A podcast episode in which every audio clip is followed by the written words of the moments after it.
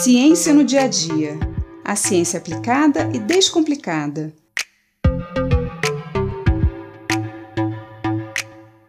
Você já percebeu como nós conseguimos enxergar melhor no escuro já alguns segundos depois de apagar as luzes?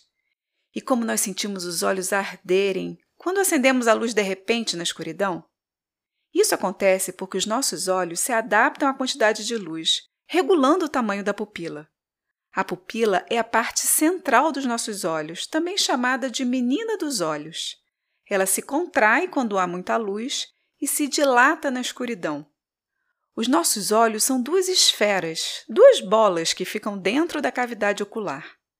Na parte exposta dos nossos olhos, a que conseguimos ver, temos a pupila, a parte central mais escura, a íris, que é a parte colorida, variando aí entre azul, verde e vários tons de castanho, e o globo ocular, que é o restante dos olhos, a parte branca. A pupila, na verdade, é um orifício, um anel, que permite a passagem de luz para dentro dos nossos olhos. Inclusive, a pupila é transparente. O preto que nós vemos é o fundo dos nossos olhos. A íris em volta da pupila possui músculos que se contraem e relaxam, fazendo com que a pupila se abra, deixando passar mais luz, e se feche para entrar menos luz. No escuro, a nossa pupila se dilata para captarmos o máximo de luz possível e assim conseguirmos enxergar. Por isso, começamos a enxergar no escuro alguns segundos depois de apagarmos a luz. É a nossa pupila se dilatando. Da mesma forma, quando estamos no escuro e acendemos uma luz de repente, os nossos olhos ardem, porque as nossas pupilas estão super dilatadas. E aí entra muita luz, muito além do que nós conseguimos aguentar. Essa luz que atravessa a nossa pupila chega até a nossa retina, que é um tecido, um tapete de células que cobre o fundo dos nossos olhos. A retina é responsável por receber a informação que vem de fora e levar até o nosso cérebro. Quem já fez exame de retina sabe bem como funciona.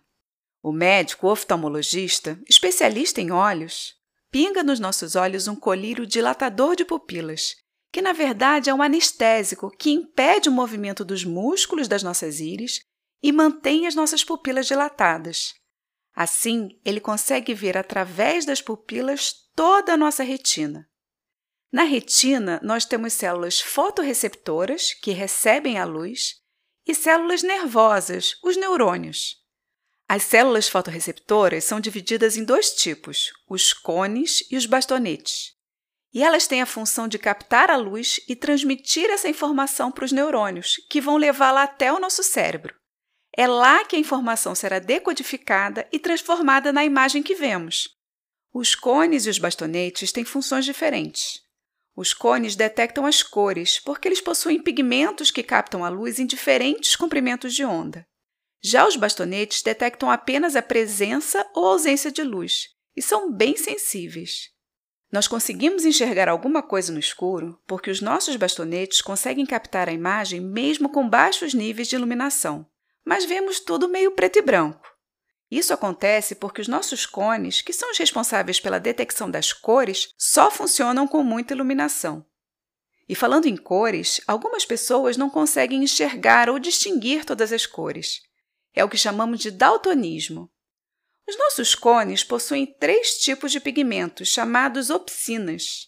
Temos a opsina L, que capta a luz na faixa do vermelho e do amarelo, que são comprimentos de onda mais longos a opsina M, que capta a luz na faixa do verde, e a opsina C, ou S em inglês, que capta a luz na faixa do azul, que são comprimentos de onda mais curtos.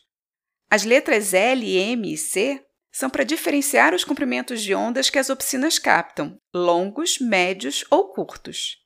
Esses pigmentos, as opsinas, são regulados por genes específicos. E o que acontece no daltonismo é uma falha no funcionamento de algum desses genes. O tipo mais frequente de daltonismo é aquele relacionado aos genes que regulam as opsinas L e M. Assim, é mais comum encontrarmos pessoas daltônicas que têm uma dificuldade maior na distinção dos tons vermelhos ou verdes. O daltonismo é, portanto, uma condição genética que passa de pais para filhos. Ou melhor, das mães para os filhos homens, porque os genes que regulam as opsinas L e M estão no cromossomo X. E é por isso que o daltonismo é mais frequente entre os homens e é bastante comum, ocorrendo em aproximadamente 10% da população masculina mundial. Mas, independente do daltonismo, as mulheres enxergam uma variedade de cores muito maior do que os homens. Dentro de uma faixa de cor, por exemplo, verde, enquanto os homens distinguem apenas alguns tons, as mulheres conseguem enxergar uma grande variedade de cores, que vai desde o amarelo até o azul. Uma outra diferença acontece também na percepção da cor entre homens e mulheres.